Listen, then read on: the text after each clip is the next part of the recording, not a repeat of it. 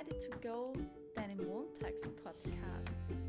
Dein Freudekick für die ganze Woche. Na, geht dir der Montag wieder auf die Nerven? Keine Sorge. Heute erkläre ich dir die Liebe, beziehungsweise sage ich dir, wie ich mir die Liebe erkläre. Viel Vergnügen damit!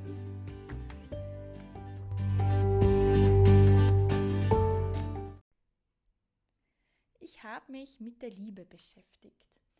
Die Liebe, die hat so viele Formen und Farben. Für den einen ist sie rosarot, getaucht mit dem Duft von Zuckerwatte, für den anderen ist sie mit Schmerz und Leid verbunden. Doch in Wirklichkeit geht es bei der Liebe immer um eines, um das Gefühl von Zusammenhalt, von Freiheit. Ja, Liebe geht Hand in Hand mit Freiheit und sie hat so viele Gesichter.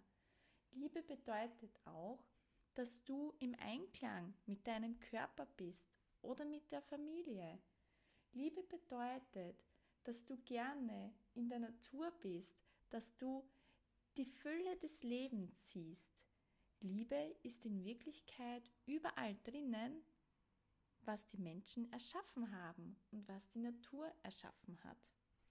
Das klingt jetzt sehr weit gegriffen.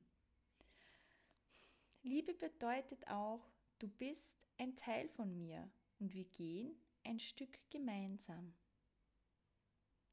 Liebe schüttet auch sehr viele Hormone aus. Was denkst denn du, was die Liebe alles in unserem Körper macht? Wir kennen ungefähr 100 verschiedene Hormone, die Wissenschaft. Doch in Wirklichkeit gibt es noch so viel mehr davon. Wir schütten zum Beispiel, wenn wir, wenn wir verliebt sind, irrsinnig viel Dopamin aus. Was kann es denn Schöneres geben als einen wunderschönen Kuss oder ein Lächeln oder ein Wort, das uns zum Strahlen bringt?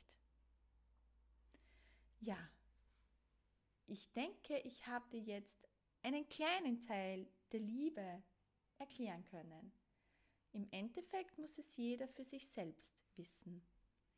Neurowissenschaftlich gesehen ist die Liebe nämlich gar keine Emotion, sondern ein Gefühl. Und das wird oft verwechselt. Es macht nämlich einen riesengroßen Unterschied.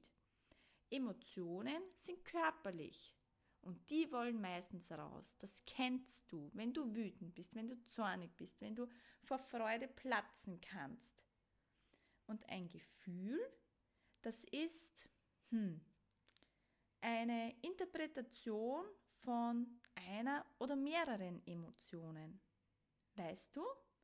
Aber im Endeffekt ist es ganz egal, denn die Liebe entzieht sich so oft unserem Verstand. Wir können sie nicht begreifen und nicht angreifen. Aber wir wissen, dass sie da ist.